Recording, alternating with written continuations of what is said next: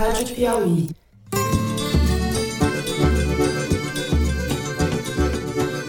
Olá, sejam muito bem-vindos ao Foro de Teresina, o podcast de política da revista Piauí. Havia uma, uma dúvida, obviamente o caminho natural era ir para o partido do presidente. No entanto, às vezes você precisa tomar uma outra decisão para trazer mais alguém para a aliança. Eu, Fernando de Barros e Silva, na minha casa, como sempre, em São Paulo. Tenho o prazer de conversar com os meus amigos José Roberto de Toledo, de volta do seu retiro espiritual. Opa, Toledo! Opa, Fernando, opa, Thaís, eu não aguentava mais de saudades de vocês e dos ouvintes também, é claro. A gente é que não aguentava Voltei. mais. Fernando, é saudade. verdade Ele voltou. isso. Ele voltou. E hoje eu não termino esse programa sem que o Toledo repita comigo caquistocracia. Eu pergunto aos senhores, a quem serve a Petrobras? Ela é uma empresa estatal. Se ela não tem nenhum benefício para o Estado nem para o povo brasileiro, que seja privatizada e que a gente trate isso com seriedade necessária. Salve, salve, Thaís. Salve, salve, Brasil! Nação brasileira está de volta, José Roberto. Se a gente pegasse o endereço de cada deputado e fosse 50 pessoas na casa do deputado, não é para xingar, não, é para conversar com ele, conversar com a mulher dele, incomodar.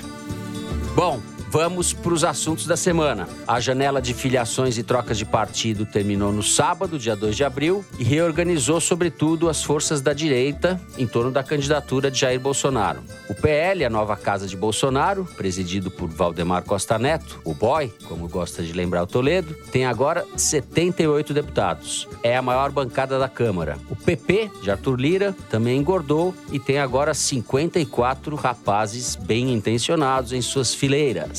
Sempre lembrando que um outro número pode ser alterado, porque nem todos os parlamentares anunciam a sua mudança imediatamente. O troca-troca, de qualquer forma, foi intenso e alcançou 159 deputados, quase um terço da Câmara. Há quatro anos, foram 95 parlamentares que trocaram de legenda. Temos, portanto, algo novo, ou coisas boas e coisas novas para comentar no primeiro bloco do programa. No segundo bloco, vamos falar dos Adrianos que andaram rondando a vida de Bolsonaro e do país nos últimos dias. O primeiro deles é o Pires. Está vivo, vivíssimo. Lobista graúdo de interesses privados ligado ao setor energético, Adriano Pires desistiu de assumir a presidência da Petrobras. Para o seu lugar foi escolhido José Mauro Coelho, desconhecido da maioria das pessoas, que atuava no Ministério de Minas e Energia, pasta sob o comando do almirante Bento Albuquerque. A gente vai discutir essa novela e o que significa essa escolha. O outro Adriano é o da Nóbrega, ex-líder do assim chamado Escritório do Crime e ex-miliciano ligado à família Bolsonaro. Ele foi morto numa operação policial na Bahia, destinada a capturá-lo em fevereiro de 2020. E as suspeitas de queima de arquivo voltaram com força ao noticiário após a divulgação de um áudio de uma das irmãs de Adriano, segundo a qual teriam sido oferecidos, dentro do Planalto, cargos comissionados em troca da morte do ex-policial do BOP. O Adriano Vivo, que pulou fora da Petrobras com receio de ser personagem de enredos pouco republicanos, e o Adriano Morto, que tinha receio de ser apagado em função das relações nada republicanas que mantinha com a família Bolsonaro, mostram bem como opera nas altas esferas e na sarjeta este governo. Por fim, no terceiro bloco, vamos falar dos movimentos do principal candidato de oposição, por hora o líder nas pesquisas, na direção dos chamados mercados. Emissários de Lula estão fazendo conversas e encontros com a turma do PIB para tentar desobstruir resistências conhecidas ao PT. Lula deve anunciar nessa sexta, hoje para você que nos ouve em primeira hora, o que todos já sabem, mas que precisa ouvir da boca do candidato. Geraldo Alckmin será o seu vice. A luz amarela acendeu no petismo, a avaliação predominante no partido é de que Bolsonaro tende a ser um adversário mais do que competitivo. É isso, vem com a gente.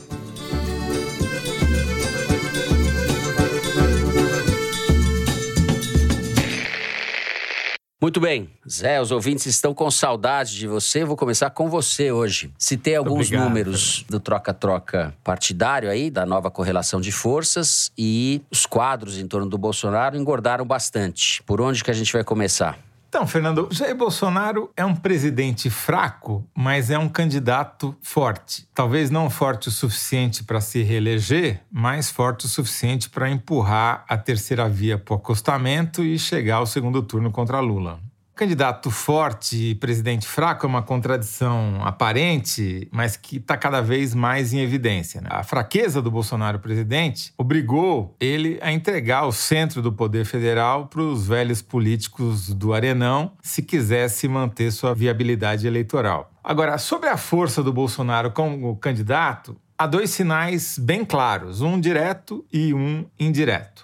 O direto é a pequena recuperação de popularidade que Bolsonaro está apresentando em praticamente todas as pesquisas de opinião. E se a gente olha para elas individualmente, por instituto, as oscilações são pequenas, de um, dois, três pontos no máximo e dentro da margem de erro. Mas, se a gente considerar o conjunto das pesquisas de todos os institutos como um conjunto só, aí a oscilação dentro da margem vira uma tendência, porque você tem uma sequência de pontos, quase todos eles, apontando na mesma direção, que é para cima. É, é uma tendência ainda muito tímida, é verdade, mas é uma tendência de crescimento. Para quem só caía, só perdia popularidade ao longo dos últimos 12 meses, essa reversão de tendência é um fato político importante e que aconteceu num momento crucial, que é o da definição das candidaturas. Politicamente, o timing do Bolsonaro foi perfeito, tão preciso que liquidou a candidatura do Sérgio Moro e forçou a saída dele do Podemos em direção à União Brasil na undécima hora da filiação partidária. E o sinal indireto de que a candidatura do Bolsonaro ganhou força foi a debandada em massa de deputados federais que são candidatos à reeleição no sentido inverso da candidatura do Moro? Né? Esses políticos, em geral, saíram do União Brasil e de outros partidos. União Brasil, sempre lembrando, é a fusão do DEM com o PSL, que era o partido originário do Bolsonaro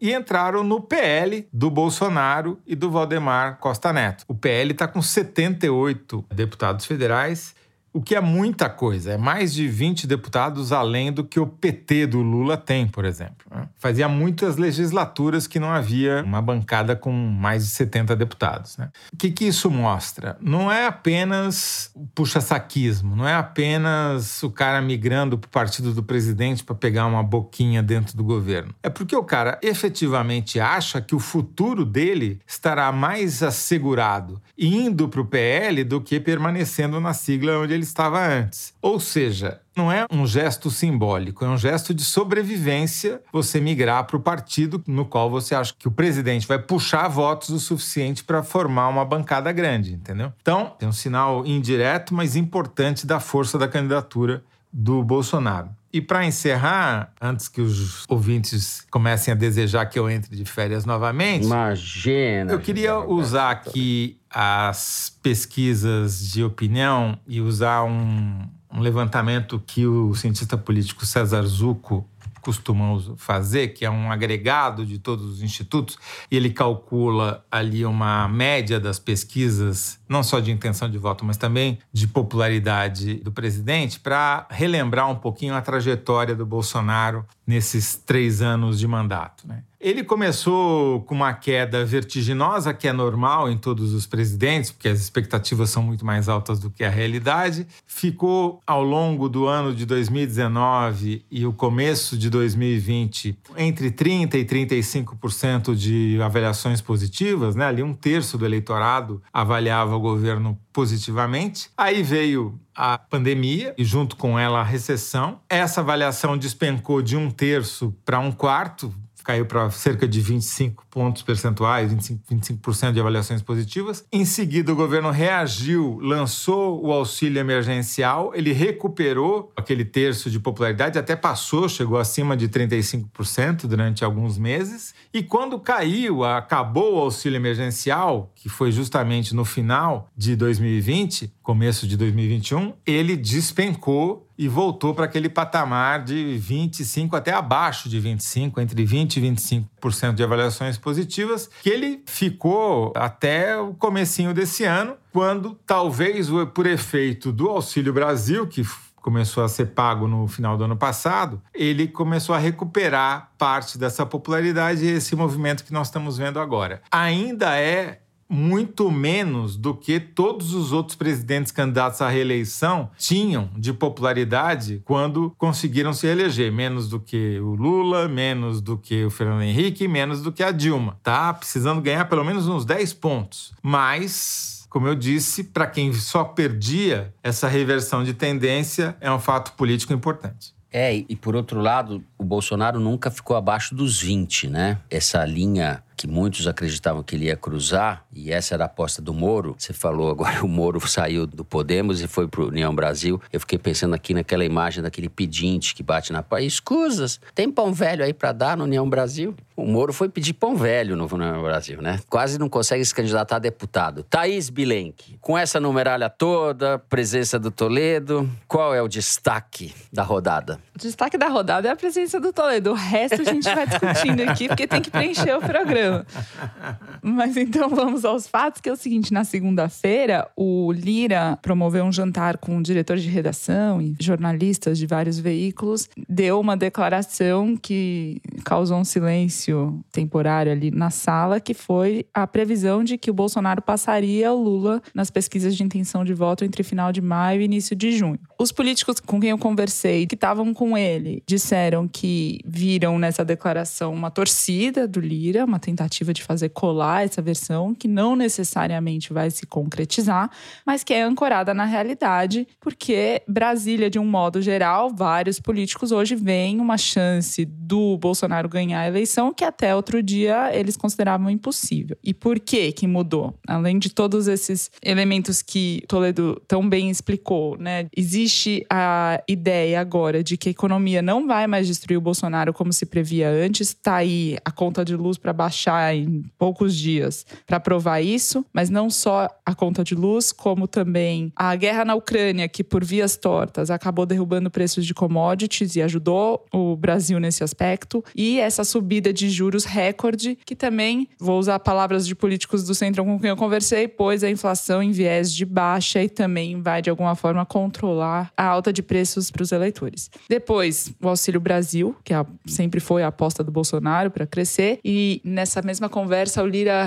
relatou que ele chegou a dizer para o Bolsonaro que ele tinha que manter o nome Bolsa Família, não podia perder essa marca, que isso era muito importante para os eleitores dele no Nordeste, o Lira de Alagoas, e que ele devia só ampliar o escopo do programa e aí acrescentar o Auxílio Brasil como uma marca a mais. Mas o Bolsonaro bateu o pé e quis manter só o Auxílio Brasil e dizimar o Bolsa Família. E por fim, o outro elemento é que a terceira via não se consolidou e o Bolsonaro, que não tinha partido até outro dia, agora tem o maior partido de todos. Toledo mencionou que né, fazia muito tempo que não tinha uma bancada tão grande. O PT teve 87 deputados no primeiro governo Dilma e desde então as bancadas foram ficando cada vez menores e mais pulverizadas. Daí as mudanças na legislação que culminam com essa legislação atual que contribui para o crescimento desses grandes partidos. Né? Proibição de coligação e a formação de federações obriga os deputados a irem para os partidos que eles acreditam que vão dar sobrevivência, como Toledo explicou. E eu queria ressaltar nessa troca-troca partidária toda o crescimento do PL, o crescimento do PP, do Partido Progressista, e o encolhimento da esquerda de modo geral, que saiu de uma conta mais ou menos aproximada de 133 deputados para 118. Deputados do PSB e do PDT deixaram suas legendas para ir para o Centrão e até partidos mais de direita.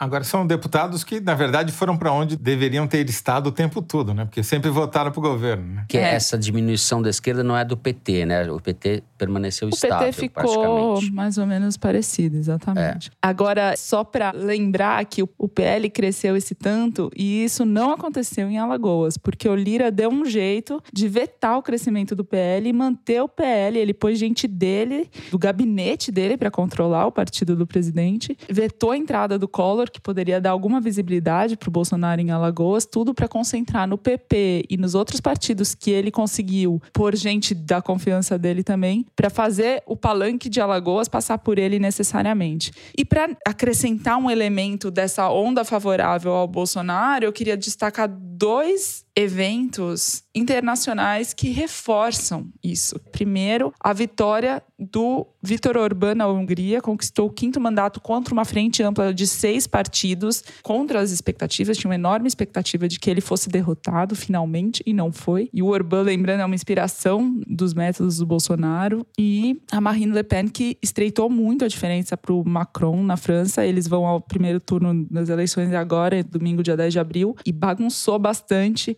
A cabeça lá, Marine Le Pen também, outra candidata da extrema-direita, que sempre chegou Uhum. perto, mas não chegou lá. E agora ela tá mais perto do que nunca.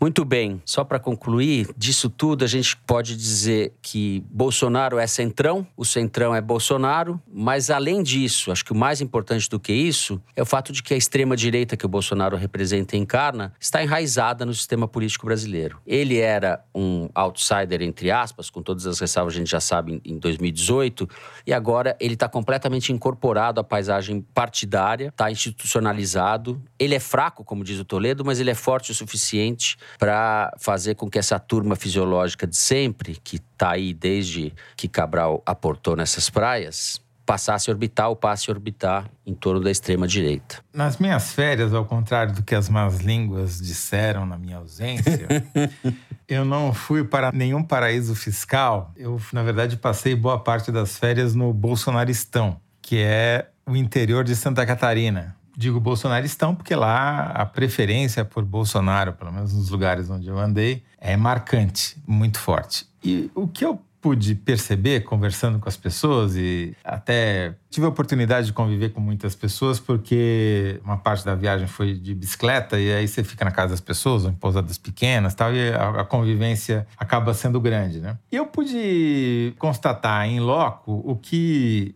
os cientistas políticos já falam há muito tempo, que na verdade as coisas que o Bolsonaro fala, não as barbaridades, mas que forma talvez a plataforma política dele, já existia antes do Bolsonaro. E lá, por exemplo, nessa região de Santa Catarina, lá conhecida como Vale Europeu, que é uma região de colonização alemã e italiana, principalmente, pequenas propriedades e uma região muito bonita até. Lá, o discurso do Bolsonaro calou fundo porque os anseios dessa população já eram semelhantes já era uma população que sofreu muito com, por exemplo, a adoção da lei da Mata Atlântica, ainda no governo Fernando Henrique, porque proibiu todas as madeireiras da região, colocou muitos deles em situação ilegal, porque as casas estavam dentro da área de mata ciliar, o que gerou um conflito para alguém que já vivia nessa cultura há mais de 100 anos. Né? Isso gerou, por exemplo, uma ojeriza ao IBAMA,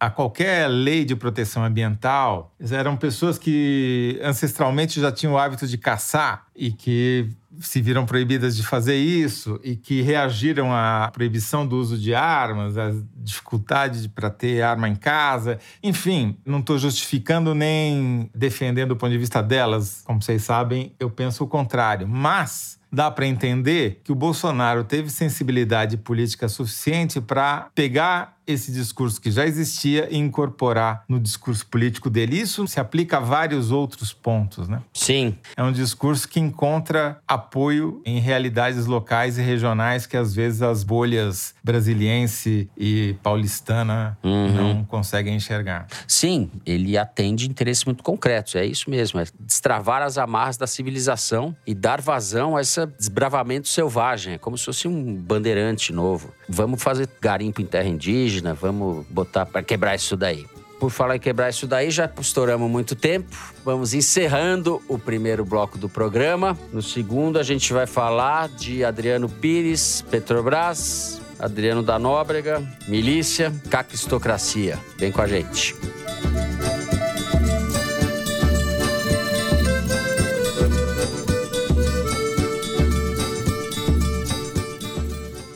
Assine a Piauí exclusivamente digital.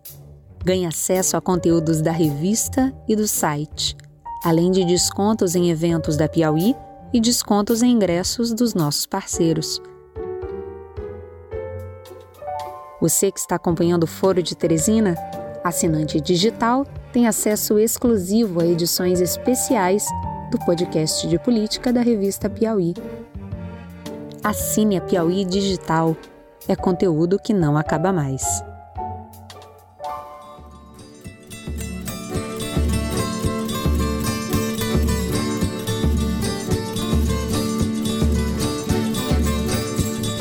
Muito bem, Thaís. Adriano Pires, o grande lobista que desistiu de ir para Petrobras, está longe de ser o único lobista que ocupa cargos neste governo. Eu sei que você andou apurando aí um pouco, fazendo um, passando o seu Civan, o seu radar, né? Civan, para quem não sabe, os mais jovens, era aquele sistema de vigilância da Amazônia que foi implantado no governo Fernando Henrique pela uhum. esplanada dos ministérios e tem coisas para falar. Podemos começar a falar dessas pessoas ou desses personagens que assumiram cargos agora no primeiro escalão do governo, com as desincompatibilizações de vários ministros e que a gente não sabe nem falar o nome. Quanto mais você, ouvinte, Thaís Bilenque vai nos contar absolutamente desconhecidos. Nove ministros saíram para disputar a eleição, mas antes desses nove, com a queda do Milton Ribeiro do Ministério da Educação, assumiu o secretário executivo dele, que também tinha relação com os pastores lobistas que negociavam barra de ouro em troca de repasse do Fundo Nacional de Desenvolvimento da Educação. Então, feito a parte do MEC, destaco alguns destes ministros que acabam de assumir para os seus mandatos tampões.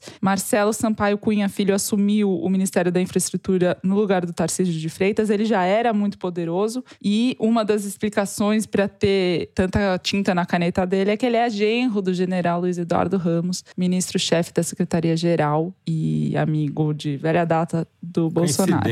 Isso é uma ca caquistocracia com nepotismos, é isso? É nepótica. Caquistocracia Caquisto, nepótica. Caquistonepotia. Vamos lá.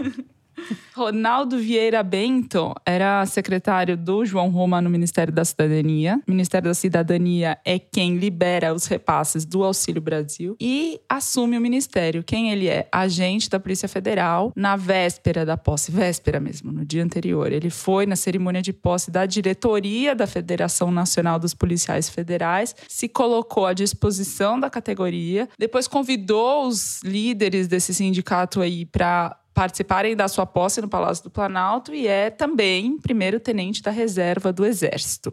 Na agricultura, saiu a Tereza Cristina, entrou o Marcos Montes, que já era o número dois dela, que foi três vezes deputado federal e presidente da Frente Parlamentar Agropecuária, e foi candidato a vice-governador na chapa do Anastasia em 2018 e mudou de lado, como todo mundo mudou, para sobreviver. Anastasia em Minas. Em Minas Gerais. Agora eu quero falar um pouco mais demoradamente do Célio Faria Júnior, que era chefe de gabinete até assumir a Secretaria de Governo no lugar da Flávia Arruda. Você conhece, ouvinte, o Célio Faria Júnior? Então, Deveria, atenção. ouvinte. Agora você vai conhecer. A Flávia Arruda era a indicada do Arthur Lira para a Secretaria de Governo para lidar com o Congresso Nacional. Ela é do PL, do Bolsonaro, mas muito ligada ao Lira, embora ele seja do PP. Mulher do ex-governador do Distrito Federal preso por corrupção corrupção José Roberto Arruda. O Célio, que assume o posto dela, fazia parte de uma turma que no Palácio do Planalto é conhecida como a Turma do Fundão.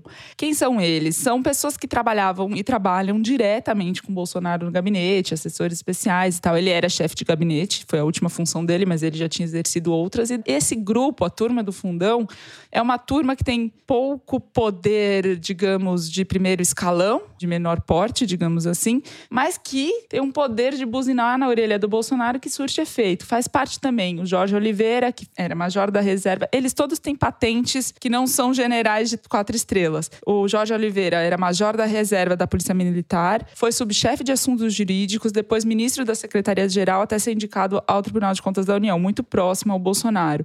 O Max Guilherme, que é ex-sargento do BOP do Rio de Janeiro, fazia segurança pessoal do Bolsonaro no dia da facada, ganhou a confiança do presidente e virou assessor especial depois que ele se elegeu. Hoje em dia dá até uma de estrategista de comunicação do Bolsonaro. Também faz parte dessa turma do fundão Pedro César Souza, que também é ex-major da Polícia Militar do Distrito Federal e agora é subchefe para assuntos jurídicos. E o Célio Faria é um dos grandes quadros da turma do fundão. Já fritaram muita gente, já fritaram Fábio Weingarten, já fritaram Ricardo Salles, já fritaram general Santos Cruz. Aquela cozinha do Palácio do Planalto, se não passava pelo crivo da turma do fundão, não ficava.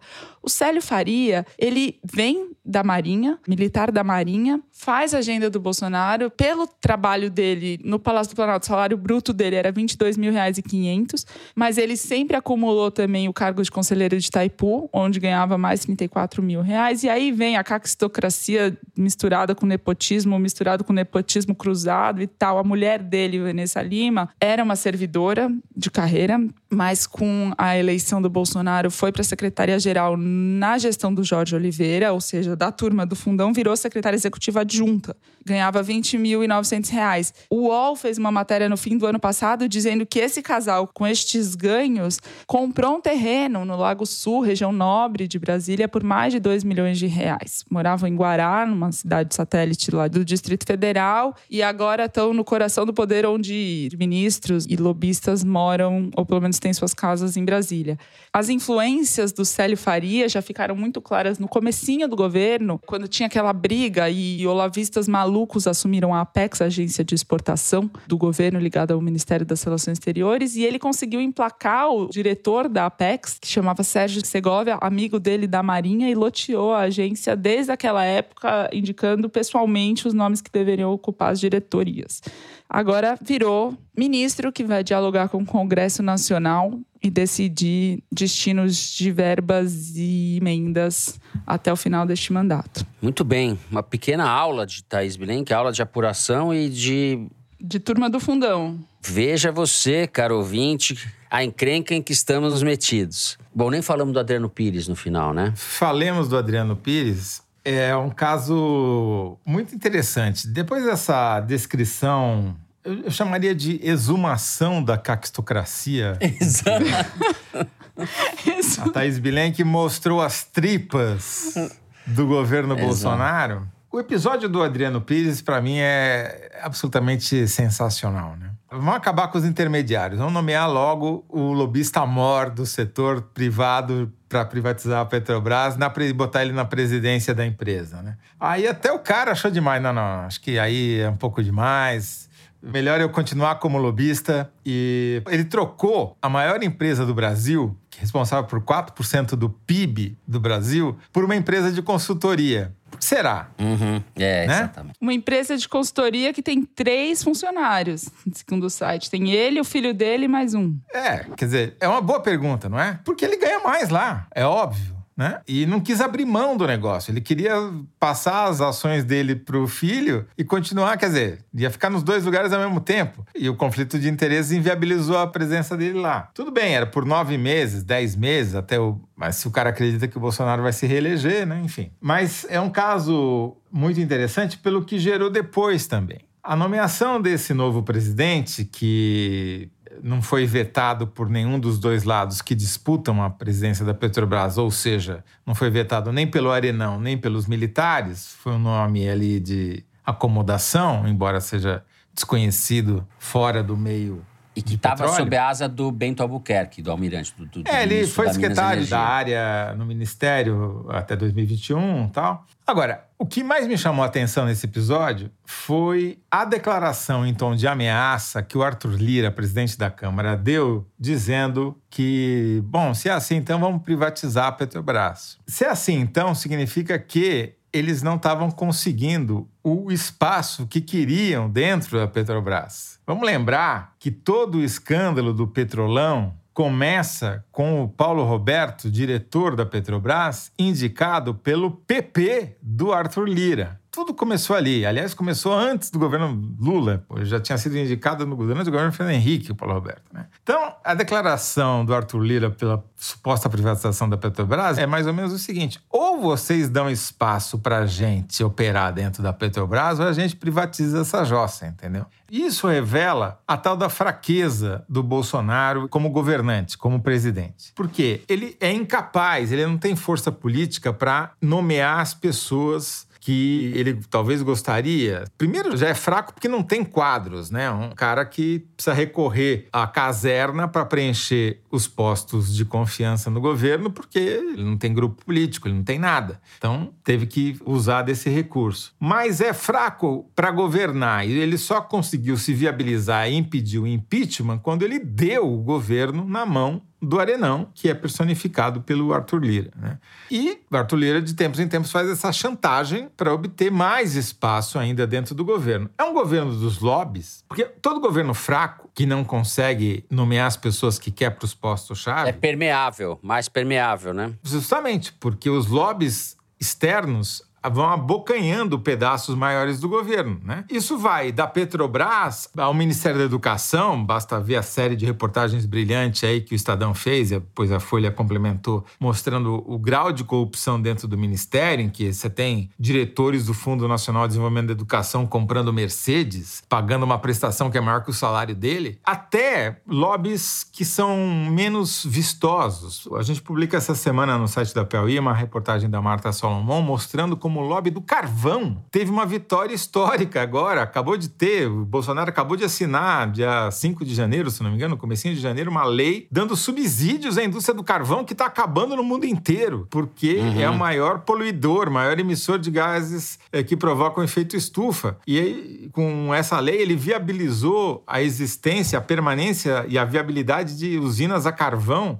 que eram para ter fechado já no Brasil. E com isso vai ajudar também o eleitorado lá do interior de Santa Catarina, onde está a produção de carvão e onde estão essas usinas. Né? Enfim, é, é, o paraíso do lobby, a caquistocracia, mais do que o governo dos piores, é o governo em que os lobbies mais têm chance de ter os seus interesses atendidos. E é isso que nós estamos vivendo, seja no Ministério da Educação, com os pastores vendendo o ministério a preço de ouro, seja na Petrobras, seja nessa área do carvão meio ambiente, o que for. Esse é o desastre. Perfeito. Não vamos falar nada do Nóbrega, né? O Adriano Nóbrega, eu acho, sinceramente, Fernando, que embora o, o, episódio mostre as origens do bolsonarismo, essa vinculação dele com a milícia e com o crime organizado no Rio de Janeiro, eu acho que esse episódio não vai dar em nada, sinceramente, Também acho. na minha opinião.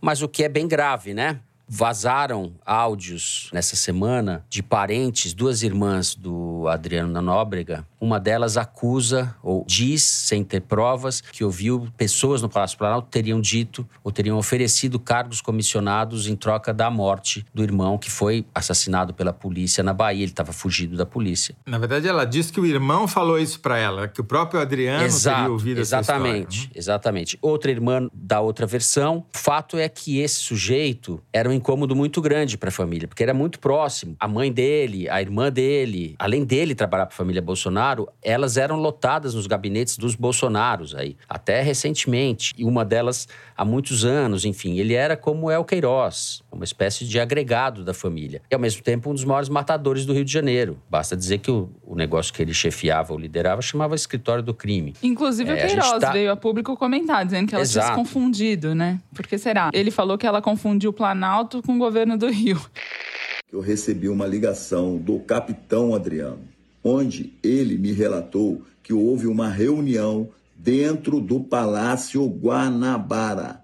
Ela confunde palácio com planalto. Então a gente está no coração da delinquência, assim, uma coisa. Não consigo imaginar nada mais só chamar o Francis Ford Coppola para fazer o, uma, um filme sobre a, a, máfia brasileira, como é que funciona, né? Porque a gente está realmente diante de um caso escabroso que não vai resultar em nada, provavelmente, como disse o Toledo. E esse é um dos problemas do Brasil. Eu acho que teria que chamar o Spielberg. Tem que ser ficção científica. É, ou Rogério Sganzerla, né? Fazer o Bandido da Luz uhum. Vermelha. Quando a gente não pode fazer nada, a gente avacalha. Era o lema do Bandido da Luz Vermelha. Bom, nós ainda podemos fazer alguma coisa, como, por exemplo, terminar o bloco aqui e passar agora para o número da semana, Mari, é isso? Então vamos direto para o número da semana. Pode soltar aí, Mari. Fernando, o número da semana é 95%. Segundo o Anuário Estatístico de Transporte de 2020 do Ministério da Infraestrutura, aquele do Tarcísio, 95% de toda a energia consumida em transporte no Brasil corresponde exclusivamente ao modal rodoviário, que é dominante tanto para o transporte de carga quanto para a locomoção de pessoas. Esses 95% correspondem a 873 milhões de megawatts-hora, ou 10 vezes a energia gerada na usina de Itaipu em um ano. O Igualdades dessa semana destrincha os dados de eficiência energética dos meios de transporte. Bem-vindo de volta, Toledo. Sabe qual é o veículo que tem a maior eficiência, segundo Igualdades, aqui, não? É. Bicicleta, bicicleta, elétrica, Fernanda. Tá vendo? Eu sabia que ele ia não, mas o Toledo é mais eficiente ainda porque a dele não é elétrica, ele pedala. Não é elétrica, sim. Já passei da idade, eu tive que apelar. É mesmo, Zé. Eu ia, eu ia fazer uma piada aqui, falar que elétrica é só a sua cabeça. É, ah, não. é como a tá gente certo. diz entre nós velhinhos, é uma bicicleta assistida. Assistida, gostei assistida. dessa. Eu tô precisando é de várias coisas Você tem que pedalar. Se você não pedalar, ela não anda, entendeu? Mas ela te dá uma assistência, te dá 25% a mais do que você dá pra bicicleta, ela devolve com 25% de acréscimo. Eu tô precisando de uma coisa dessa elétrica para fazer o foro aqui, mesmo parado aqui. Não tem, será que não tem, Mari? Inteligência assistida. Não peça uma cadeira elétrica, por favor. Não, não é cadeira elétrica, pessoal. Mas é uma inteligência assistida, algo do gênero. Bom, chega de bobagem. No próximo bloco, a gente vai falar da candidatura Lula Lula. Vamos falar da oposição a Bolsonaro. A gente já volta.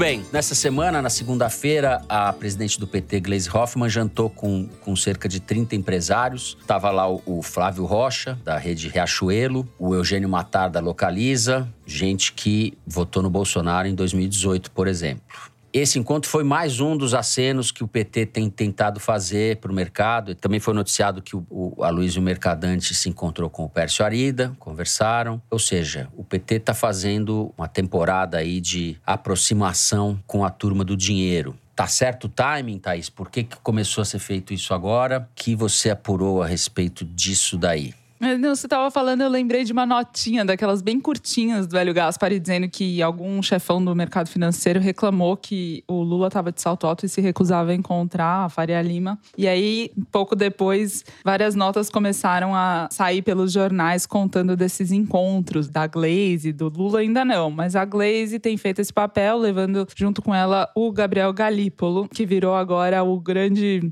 rosto e a curiosidade de quem será o interlocutor do mercado financeiro financeiro do PT. Ele é economista, foi banqueiro, enfim, já falo dele. Eu só queria dar um contexto. Na virada desse ano, do ano 21 para 22, um candidato aí de terceira via pediu um encontro com os grandes doadores de campanha, esses bilionários e milionários do mercado que costumam fazer boas doações para os candidatos. Por exemplo, Jaime Garfin, que eu estava lá, da Porto Seguro, ele doou um milhão e meio de reais em 2018, sendo só 500 mil para o João Dória naquela ocasião. Tinham cerca de 50 empresários nessa reunião e eles de imediato disseram não, a gente não vai financiar a sua candidatura, a gente só vai fazer doação para candidato a deputado federal, porque é lá que a gente pode ter influência, querendo dizer o seguinte, a gente não acredita na terceira via, entre Lula e Bolsonaro a gente não vai ter como fazer diferença, a gente vai botar nosso dinheiro é em deputado federal. Passaram-se alguns meses, o Lula agora começa a fazer todos esses gestos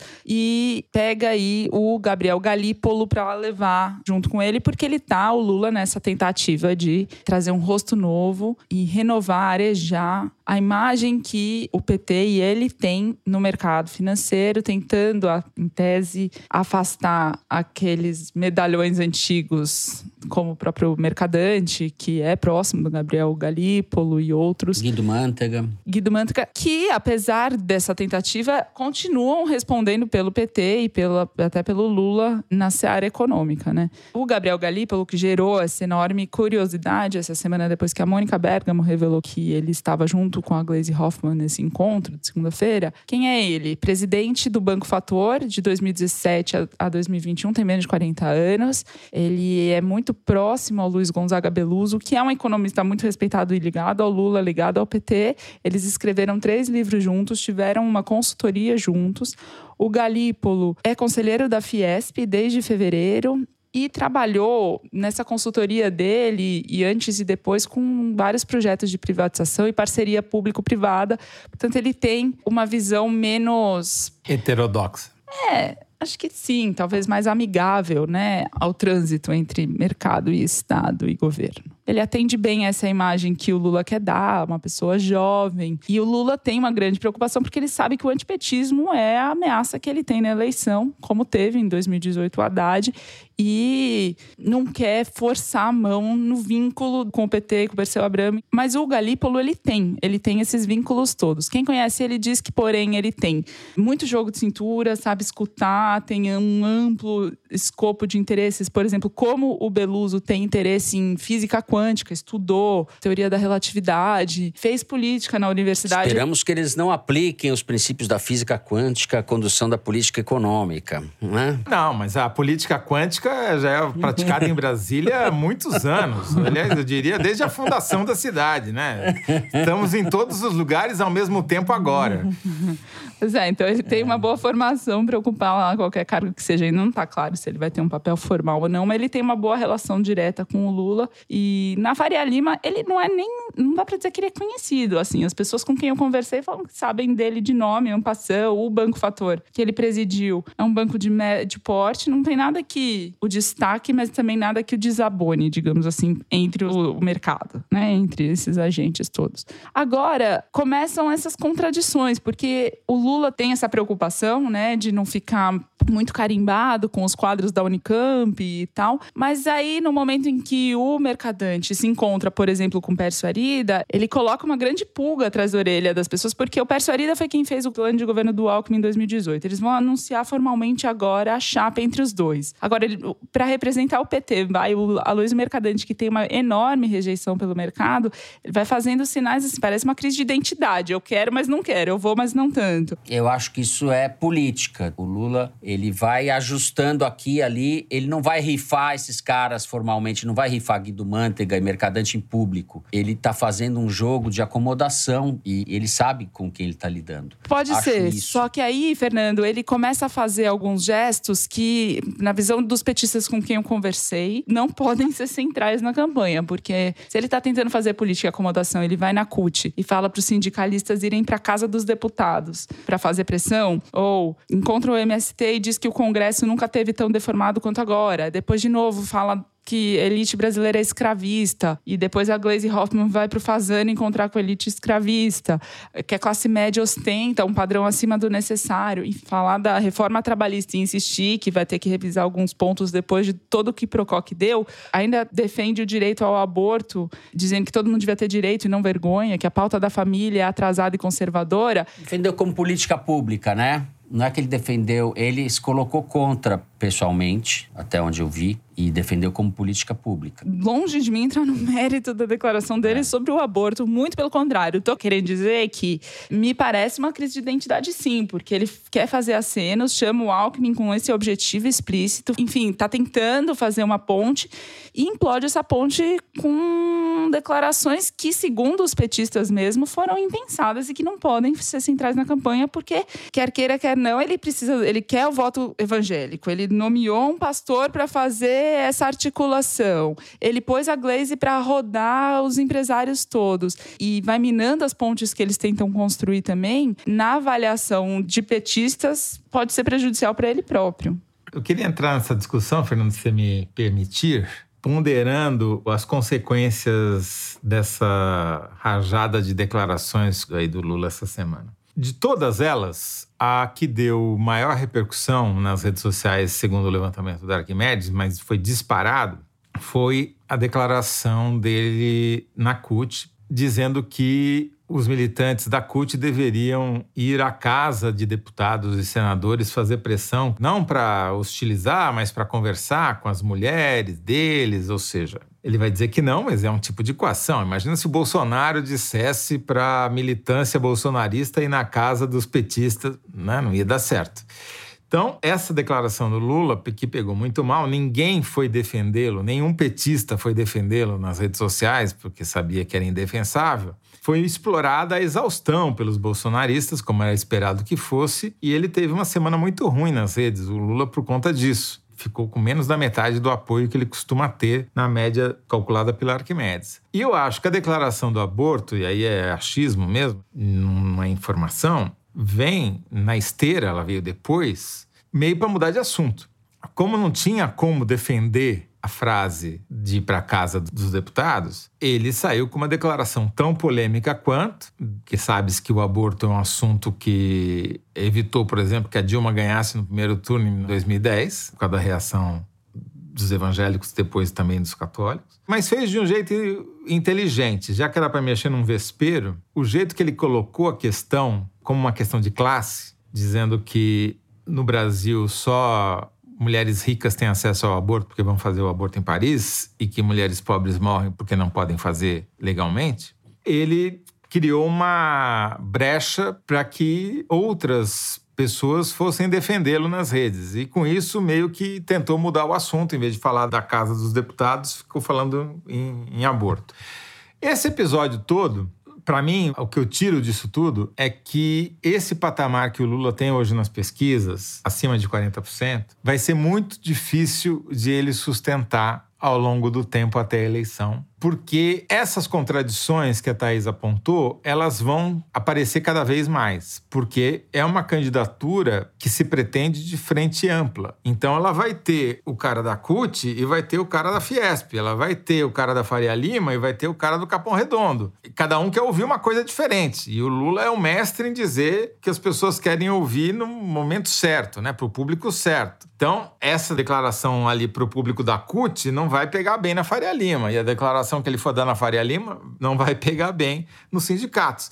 Essas contradições é que podem criar fissuras e fragilidades na candidatura Concordo do Lula e podem fazer ele derrubar ao longo da campanha, o que aponta para tentar fazer um fecho magnífico e magistral dos três blocos que eu não vou conseguir de jeito nenhum, que vai ser uma eleição muito disputada, muito difícil. O Bolsonaro tende a crescer, eu acho que o Lula já bateu no teto e talvez tenda a cair por conta dessas contradições.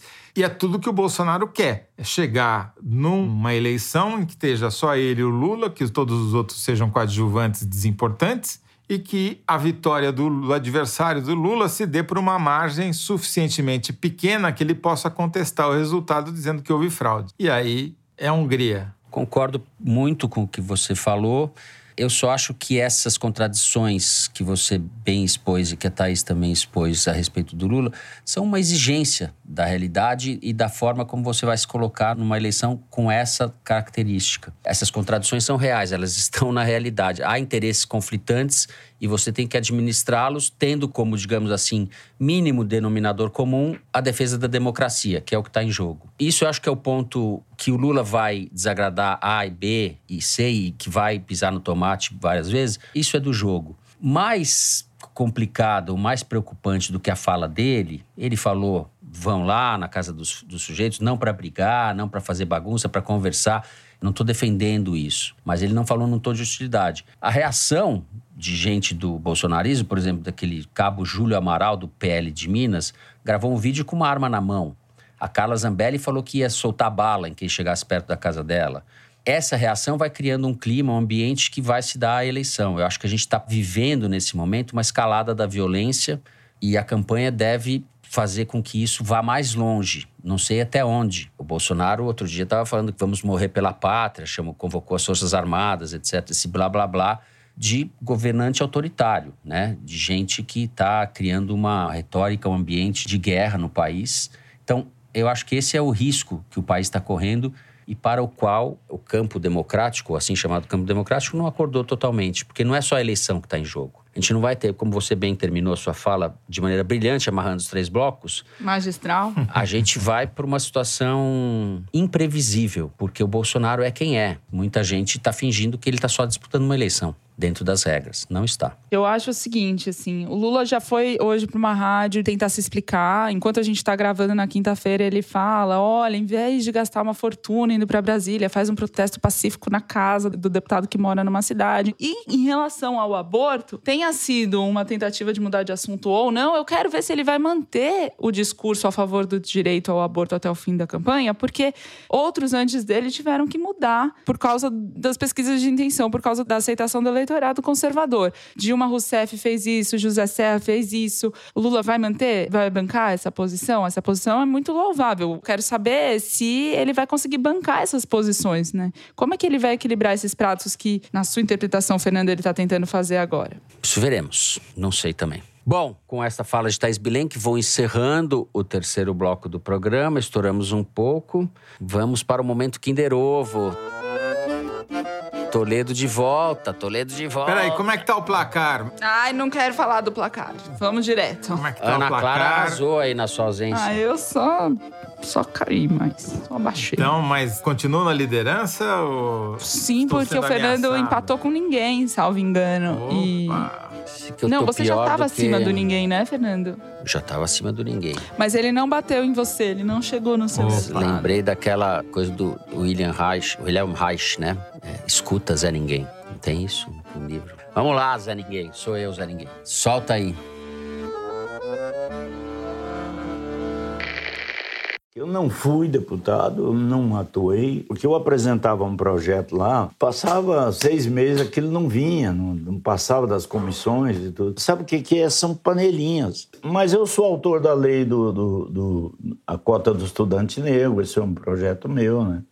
Que não é essas coisas, mas fui eu que fiz o básico. E passei lá quatro anos que foram, para mim, foi horroroso.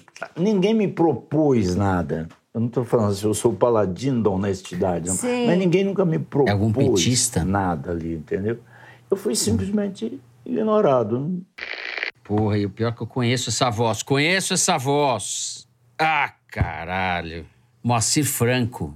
A Mari me fala. Moacir Porra, mas tá Franco. difícil. Tá, tá... Não, não reconheci a Ah, voz Entrevista dele. ao YouTube. Caralho. Ah, Os ouvintes vão ter prazer de ganhar da gente e tal. Ah, eu queria outro. Ah, põe outra aí, vai. Pelo menos dá uma disputa.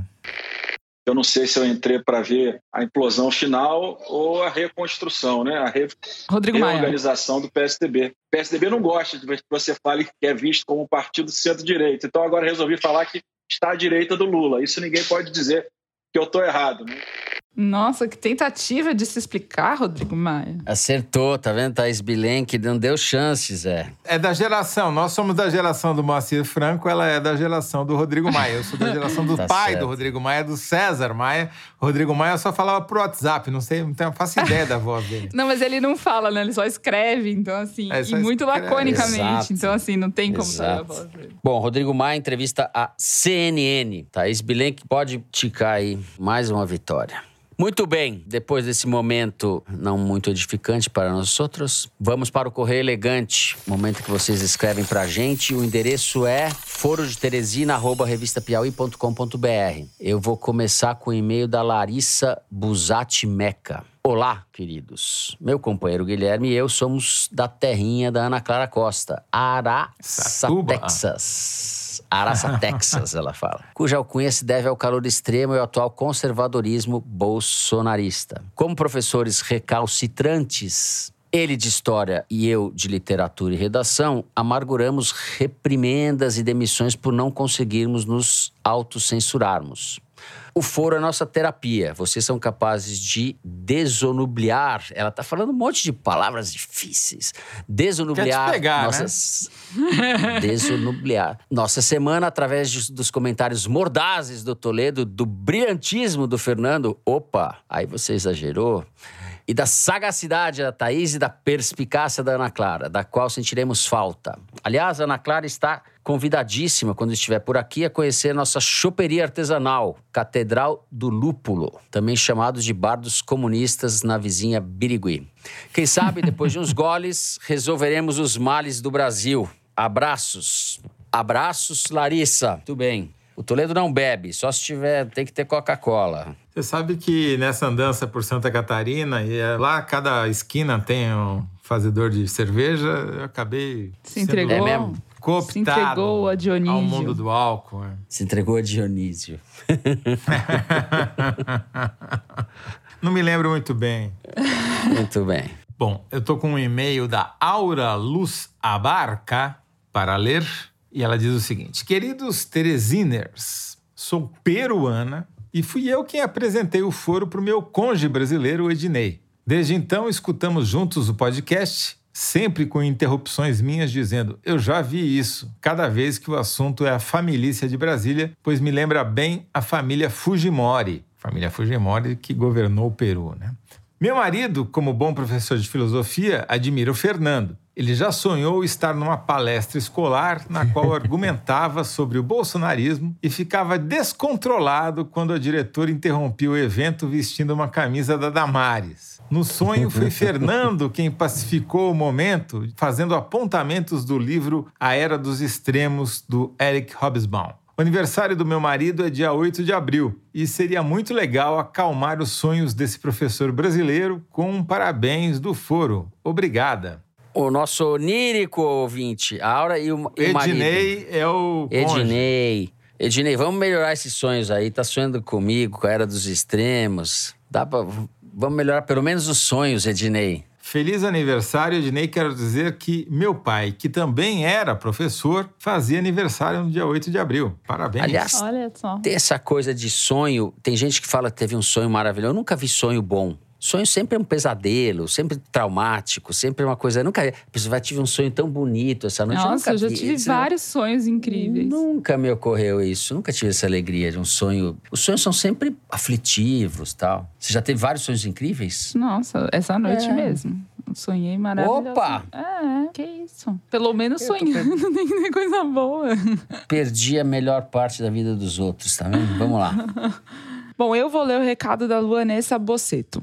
Olá, caros falantes deste podcast que embala as minhas cestas. Hoje gostaria de pedir o envio de um feliz aniversário para o meu melhor amigo, ex-marido, pai dos meus filhos, meu chefe, aquele com quem divido a assinatura da Piauí desde 2014 e disputo o Kinder Ovo toda semana. Parabéns, Pi, que a gente continue por muitos anos discutindo e acompanhando esse time. Luanessa e Pi. O Pi. Parabéns pro Pi, parabéns para esse ex-atual casal tão pra- evoluído, casal, tão bem né? resolvido, Porque né? Chefe, pai. Ô, Fernando, você me permite agradecer todos os ouvintes do Foro de Teresina catarinenses que me saudaram enquanto eu andava pelo estado deles ali. Ninguém me hostilizou. Você Poxa. sabe que no caminho lá que eu fiz de bicicleta tem uma serra que tem 8 quilômetros, que é o chamado circuito europeu lá de bicicleta. E aí subimos, subimos, subimos. Quando você chega lá em cima, que é como se você subisse de Santos a São Paulo, assim, é mil metros de ganho de, de, de Tô altitude. cansado só de ouvir você falar. Então, você chega lá morto e daí tem um bar e todos os ciclistas acabam parando porque é o primeiro bar que tem para os caras para alguém tomar água, outra coisa ali, né?